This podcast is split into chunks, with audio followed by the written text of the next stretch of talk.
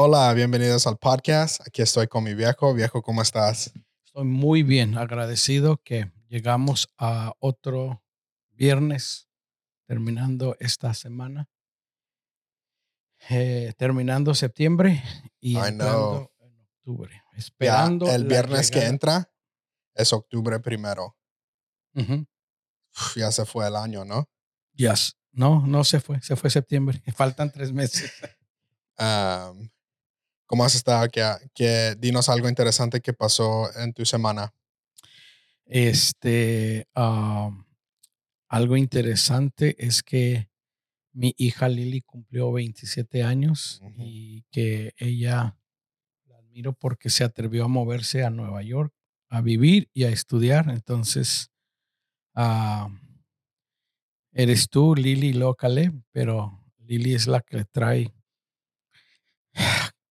oh, the secret ingredient to the family, el ingrediente secreto a la familia. So, shout out to Lily. Feliz cumpleaños a Lily y luego pues estamos esperando la llegada de Noah.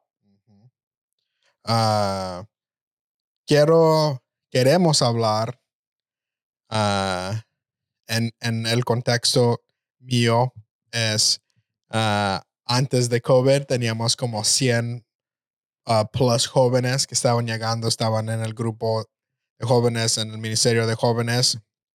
Ahora ni puedo agarrar 10 jóvenes que lleguen ah, a las noches de jóvenes que tenemos y pero he hablado con amigos de todos lados, me imagino tú también con pastores, ¿cómo, qué, qué nos puedes animar en este tiempo como líder, como pastor? Eres un coach de muchos líderes. Ah, si yo soy honesto, no, no me ha dado, no me siento mal de eso. Like, sé que son cosas fuera de mi control. Ah, a mí me ha gustado tener un grupo más pequeño, hemos sido un poquito más intencionales, hemos podido hacer cosas que con un grupo grande no hemos podido hacer. Entonces creo que ah, he tomado ventaja de no tener un grupo tan grande, pero a la misma vez yo no puedo ver, yo no entiendo o no puedo ver, he tratado con mi esposa, con otros amigos, ver cómo puedo llegar otra vez a ese punto. Yo siento que no se puede. Ah, entonces procesa eso conmigo y también le hablamos a otros líderes, pastores que están pasando algo igual. Bueno, eh, obviamente COVID ha afectado a todas las iglesias, a todas las familias, a todas las empresas. Los restaurantes están batallando para conseguir trabajadores, etcétera. Ya, Lo que yo he visto donde el Ministerio de Jóvenes poco a poco ha progresado, se ha levantado, la clave son los papás. Mm, ya. Ah, ah, I'm coaching a Ozzy. En la semana pasada ellos tuvieron arriba de 150, arriba de 200 personas, jóvenes, Ya. obviamente de diferentes edades, todo, pero es porque los papás siguen conectados a la iglesia y los papás siguen o trayendo a sus hijos o animando a que, que participen. Entonces yo creo que la clave, eh, o sea, hay dos tipos de jóvenes, los que sus papás vienen a la iglesia ya. y luego los que sus papás no vienen a la iglesia. Creo que nuestro grupo era mayoría de gente que no, los papás no venían a la iglesia, eran amigos de los jóvenes. Entonces, eh, obviamente la mayoría de las iglesias donde ha habido un buen grupo que se ha quedado es porque sus papás vienen a la iglesia y ellos vienen a la iglesia y participan. Am, entonces, creo que es, entonces, el, el, eh, creo que las iglesias que, que están logrando que regresen los jóvenes es porque están, ah, no sé, han sacado ideas de cómo volver Ya. to reach out to those young people. Este, Para- obviamente. creo que también para mí, ¿verdad? Estoy hablando, ah, se me ha hecho difícil, por ejemplo, si te están llegando 10, 8 jóvenes, no puedes hacer el servicio como lo estabas haciendo Ah, no, antes, claro. ¿verdad? La energía, ah, las luces, las cosas, ah, ¿verdad? No puedes hacer eso, pero los que están llegando quieren eso. Entonces ayúdame con eso, que, y yo sé que no soy el único, he hablado con otros amigos que son pastores de jóvenes y tienen el mismo problema que tenían 50, 80 ah, jóvenes, ahora les están llegando 20, pero están haciendo todo con la misma energía y están cansados, ah, están a punto de burnout. Uh, ayúdanos, ayúdame a mí también procesar eso, ¿verdad? Porque yo, ¿verdad? Hablo con los jóvenes y no estamos haciendo la música como antes, no estamos haciendo cosas creativas como antes, pero a la misma vez lo quieren, pero no, como que es, es malo, se oye malo, pero no, como que no vale la pena, no, no, no puedes poner tanta energía en eso como lo estabas haciendo antes. Yo creo que tiene que, ver una, tiene que ser una conversación entre padres, hijos y en este caso el líder de jóvenes. Ah, yo creo mucho en partnership y que yo creo que los papás son clave. Entonces, lo que se pudiera hacer es posiblemente cada dos meses o cada tres meses hacer algo así, pero incluir, o sea, se oye mal incluir a los papás para que los papás eh, estén presentes. Puede ser que sean más números o invitar a los jóvenes que inviten a sus amigos. Que es lo que hemos estado haciendo, básicamente. Ajá, es lo que hacíamos. Entonces, eh, yo creo que tiene que ser trabajo en equipo. Tiene que ser trabajo en equipo Obviamente ya no se puede hacer todos los martes como antes se hacía un culto totalmente ah, eh, ah, con todo lo que dice la música y todo. Entonces tienes que ir inventando o cambiando y transformando. O sea, por ejemplo, el culto de español de nosotros de la tarde, que hacemos la alabanza en, en video y luego ya se predica en persona. Entonces, ir buscando creo con los papás y los hijos, ok, vamos a buscar, vamos a intentar diferentes cosas, este, o sea, porque es, realmente es un reto volver a levantar, porque una vez más creo que ese es el, el, el, cambio, o sea, que hay hijos que vienen a la iglesia con sus papás y realmente están conectados porque tienen una relación con Jesús. Ya, hay muchos jóvenes que no es un número así loco, pero que no pueden llegar los martes, que es la noche que tenemos de jóvenes porque trabajan, tienen cosas en la escuela, pero están conectados en la iglesia, sirven los domingos. Uh, aún uno de los muchachos están viniendo a la oración a las seis de la mañana con sus papás, pero no pueden venir los martes por cualquier cosa. Entonces, para mí eso, like, no me siento, oh, no son parte del grupo de jóvenes, porque creo que nuestra meta debe ser que sean parte de la iglesia, ¿verdad? Entonces, creo que para mí eso me ha animado mucho, es ver jóvenes que no pueden llegar por cualquier cosa, pero siguen llegando los domingos. Los, domingos. siguen llegando los domingos. los domingos es Ruby. Ya. Ah, y creo que eso es algo que ha pasado en nuestra iglesia orgánicamente. Entonces, por ejemplo, si los papás o los jóvenes quisieran algo se puede ser un domingo, algo diferente que no puede ser un martes porque van a batallar los martes para venir. Entonces, buscar ideas, este, pero la clave es, es, seguir conectados, lo que, lo que has estado haciendo, llamando, texteando, seguir conectados con ellos porque obviamente realmente el joven que tiene una relación con Jesús y sus papás los están ayudando, son los que se van a mantener conectados a la iglesia. Y vea, estamos hablando en este contexto de lo que está pasando con los jóvenes conmigo, pero quede un pastor, un líder, los números están súper bajos todavía, no han regresado, que a, normal, ¿cómo se dice? Quote unquote. A la normalidad. Pero, ¿cómo se dice? Uh, quotations, se me olvidó. Entre paréntesis. Entre paréntesis, ¿no? entre comillas. Entre comillas. Entre comidas. Ah, comillas. no, comidas. Las cosas no se han volvido a lo normal, que yo creo que no es una cosa mala, pero procesa eso con nosotros. Aún ha pasado en nuestra iglesia. Eh, yo, yo tengo un coach y hace un mes yo le pregunté a mi coach, wow, me siento un poco fuera de onda o no, no necesariamente desanimado. Le dije, ¿por qué? Desnudo, dijo pastor. Desanimado. Porque los, la, la asistencia no ha regresado. Nosotros estábamos casi en 500. y él me dijo algo, es que los pastores vamos a tener que aprender a quitarnos los lentes de la asistencia y ver las cosas con otro tipo de lente. Entonces, lo que él dijo es, ah, siguen conectados, siguen conectados, are they engaged, están participando en algo y si siguen contribuyendo con su tiempo y sus finanzas. Entonces, lo importante es, siguen conectados. ¿Ha sido eso duro para ti, cambiar eso? Porque me acuerdo cuando empezó todo de COVID, se, a ti se te hizo raro.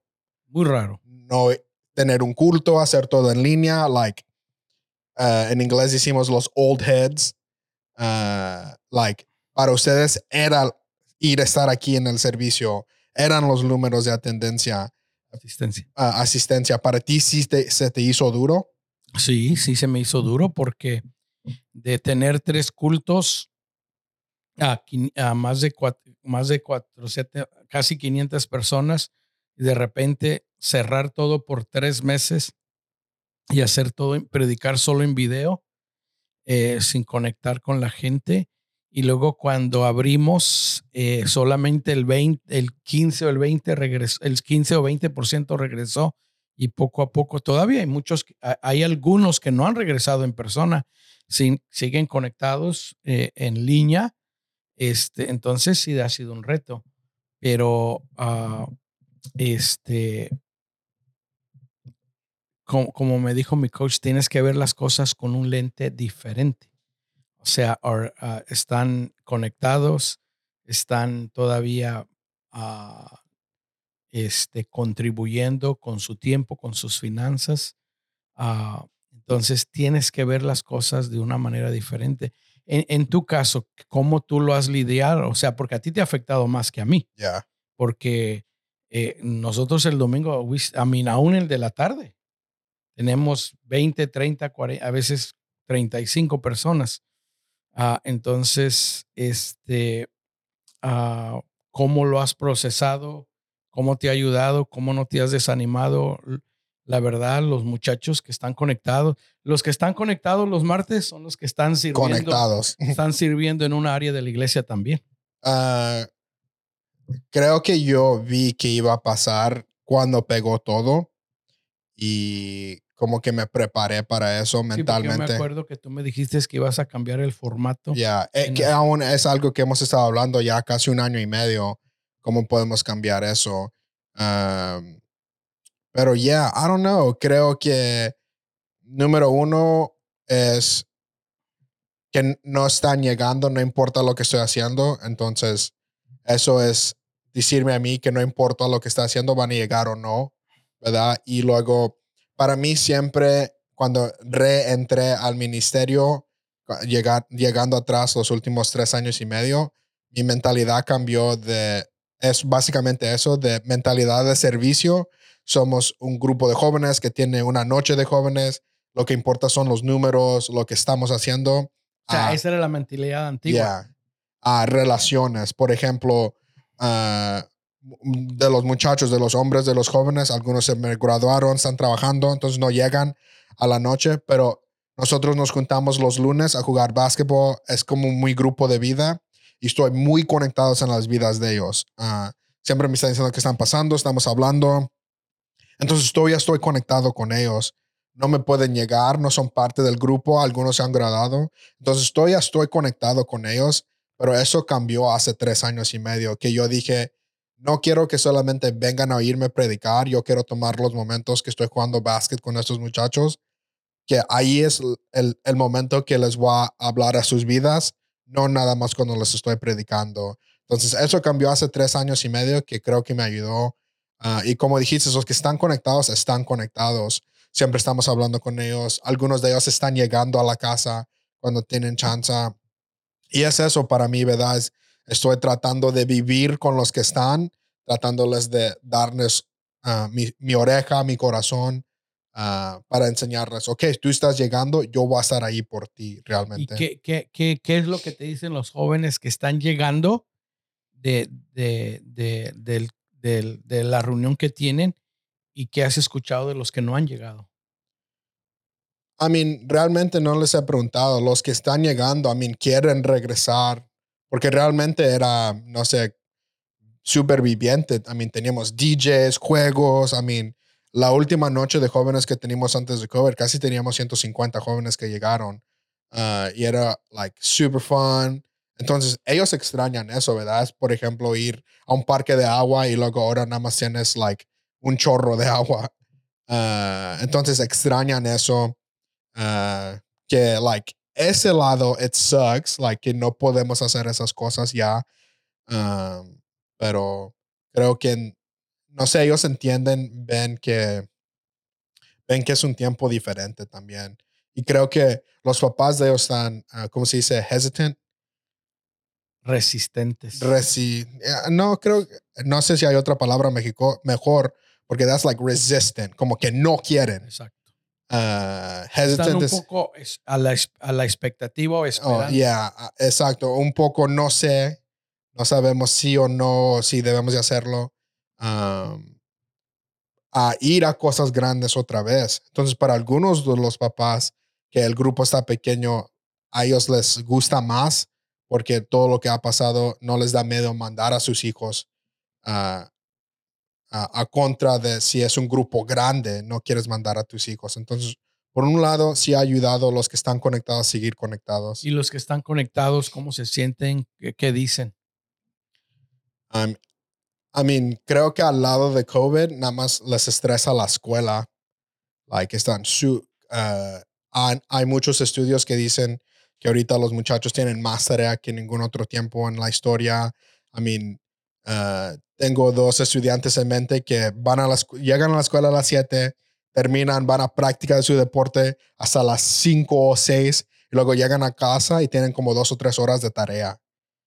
Entonces, like, yeah, entiendo, ¿verdad? Like, uh, entonces aún he tomado ese tiempo de el tiempo que tengo con ellos, que hice una entrevista en inglés con Garland Owensby, que es el profesor de jóvenes en Southwestern, y dice, la hora que tienes con ellos o la semana que tienes con ellos, háblales a su vida, dales ah, ah, esperanza, dales paz en su vida. Entonces he tratado de hacer eso y creo, creo y ojalá ellos lo sienten.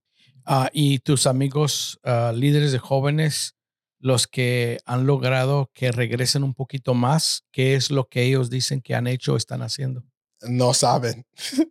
Dicen, dicen, a, a veces está arriba, a veces está abajo. Me llegan, uno, un amigo que tenía 50 o más, dice, un domingo me llegan 30 o 40, luego por el resto del mes me llegan 5 a 15. Entonces, like, ha sido loco todo. ¿Y los que no han podido lograr juntar un buen grupo, qué dicen? Ah, están cansados, no lo entienden. Es súper raro, man. Like, a mí me imagino que es igual con los amigos tuyos que son pastores. Like, no hay X cosa que podemos decir, oh, no están regresando por esto. Hay varias cosas. Yeah, pero ahí vamos. Uh, háblale a un pastor que está líder, un poquito aguitado, un poquito destrozado, se dice. No sabe hablar. Yo creo que, que una de las cosas que debemos entender durante este tiempo es que eh, antes de COVID y después de COVID, eh, los seres humanos, todos nos afecta todas las cosas. Eh, lamentablemente, eh, todavía como cristianos nos dejamos llevar por lo que sentimos, por lo que pensamos y nos dejamos llevar por, por todo lo que escuchamos de los noticieros. Y entonces ah, eh, mucha de nuestra vida gira alrededor en lo que otros dicen y no en lo que dice Dios. Y uno de los, uno de los retos como cristianos es guiarnos por lo que dice la Biblia. Y, y realmente cuesta eh, dejarnos guiar por la Biblia, por los principios bíblicos, porque mucho de la cultura es, eh, e, es, es, una, todo esto, lo de COVID es una cultura de miedo, de miedo. De eh, confusión. De confusión, de miedo. Y entonces nos dejamos llevar y eso es lo que nos está prohibiendo eh, vivir nuestra vida cristiana porque, eh, o, sea, es chistoso que la gente no tiene miedo contagiarse en un restaurante. Ya pusimos el meme del otro día, o a cambiar el, nombre de la iglesia. La gente no tiene miedo ir al, al, mandado, no tiene miedo ir a un restaurante a trabajar. Y cuando digo la gente, me estoy hablando de los cristianos, pero tienen miedo de venir a la iglesia porque quizás en la iglesia se van a contagiar. O sea, entonces, una de las cosas que como, como pastores, como líderes, no, no nos podemos dejar influenciar por mm. todo lo que estamos viendo y oyendo. Tenemos que regresar que Dios es nuestra fuente de, esperanza y Dios es nuestra fuente de seguir conectados con Dios. Porque si no, igual nos vamos a desanimar, nos vamos a, decepcionar. La, mm, cualquier decepcionar es una buena palabra. La, la, gente, te puedes decepcionar de ti mismo, te puedes dejar decepcionar por, por otras personas, pero Dios a nunca, Dios a, a nadie jamás ha decepcionado. Ya. Entonces, Ah, una de las cosas es, eh, el secreto es, alguien dijo eso, lo que tú te enfocas se magnifica. Por ejemplo, si, si yo me enfoco en mi problema, se magnifica mi problema. Si yo me, me, me, enfoco en las cosas buenas que están pasando, ya más cosas buenas me van a pasar. Ya Si me enfoco en todo lo malo, que aquel no ha venido, que aquel esto, que aquel esto, me va a empezar a deprimir. Ah, de hecho, cuando, cuando yo vine de Nueva York, eh, yo, yo regresé así. ¿Te acuerdas que estábamos en la, en la junta con los muchachos y Omar me preguntó, bueno, ¿y usted realmente cómo está? Creo que realmente eh, empezaste así, cuando empezó todo. Y vi, em, hemos hablado mucho del cambio de cultura que hemos hecho tú en la iglesia y vi ese cambio en el medio de todo lo de COVID, pero, ¿verdad? Creo que va a pasar que, ¿verdad? Es difícil como humano tener las fuerzas de, como estás hablando de cambiar los lentes, de dejarte los lentes de la perspectiva buena. Y la otra cosa que como líderes tenemos que tener un lugar ah, seguro, safe, para hablar, para sacar, porque si no, eh, por ejemplo, esa vez que yo regresé a Nueva York, yo me senté con tu mamá y me dije, wow, me siento así, me siento así. Porque si no lo sacas, si no lo, lo procesas, te va a frustrar más, te va a desanimar, te va a decepcionar más. Deja preguntarte esto rápido para terminar el episodio.